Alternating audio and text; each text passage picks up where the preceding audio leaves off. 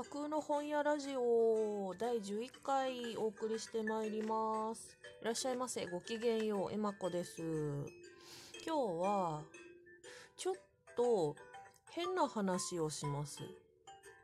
本屋の話というか、本の話というか、私が本を読んだ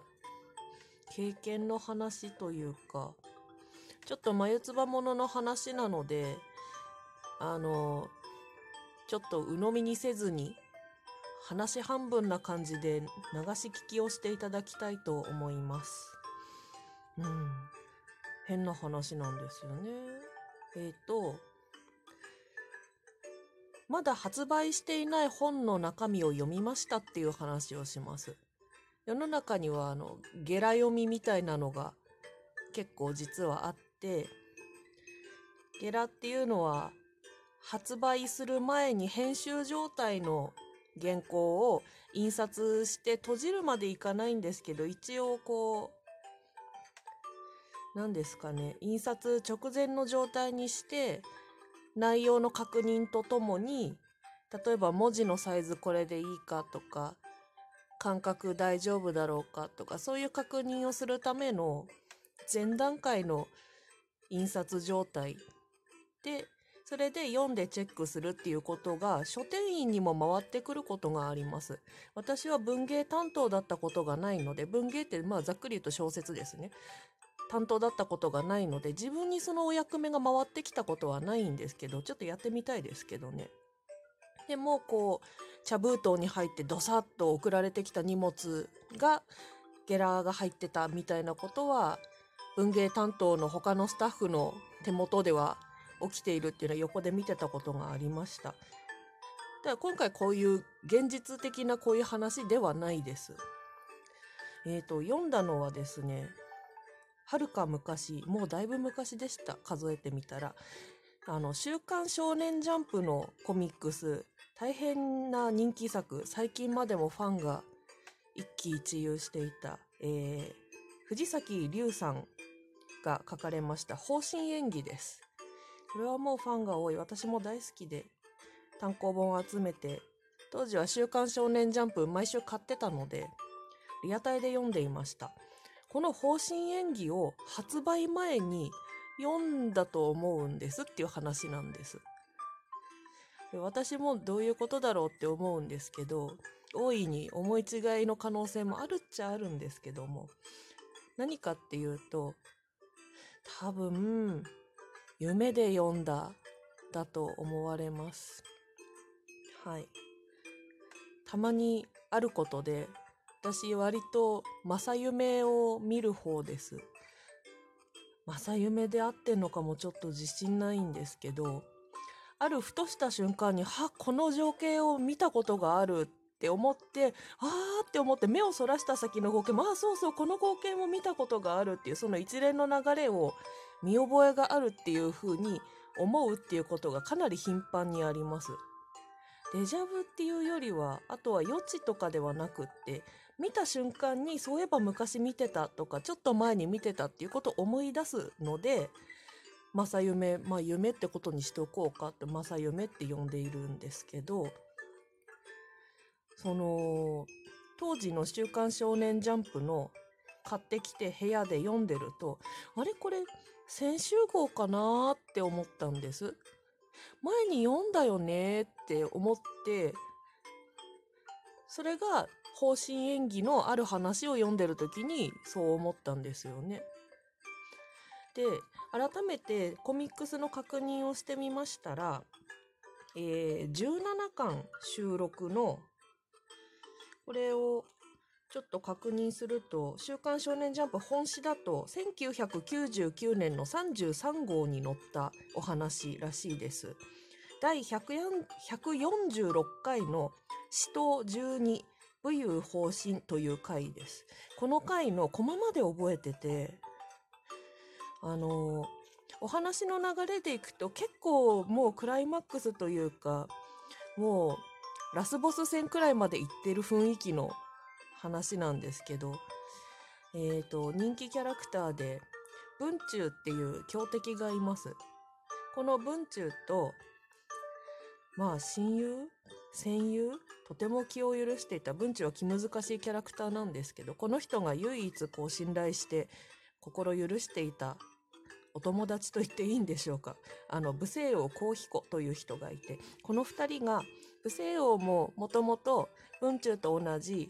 古い国ですね。殷っていう中国の古代の国がありますけどここにお仕えしていた人なんですがなんやかやあって幸彦さんは裏切ることになる。で裏切った先で新しい国を作ろうって言って州っていう国があの立ち上がりますがこの州っていう方に方針演技の主人公である太公望がこう味方していると。でその仲間に入るんですね。で飲酒合戦がこう起きると。そこでこのもともと信頼し合っていた仲間である文中と幸彦の戦いっていうのが起きるっていう旗から見るとなかなかのあの悲しい展開なんですけどこれで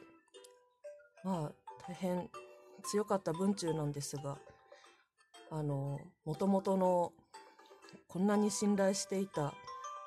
幸彦と戦わなければならないということになってメンタルの方から削られていってで今までにないダメージを食らっていくんですけど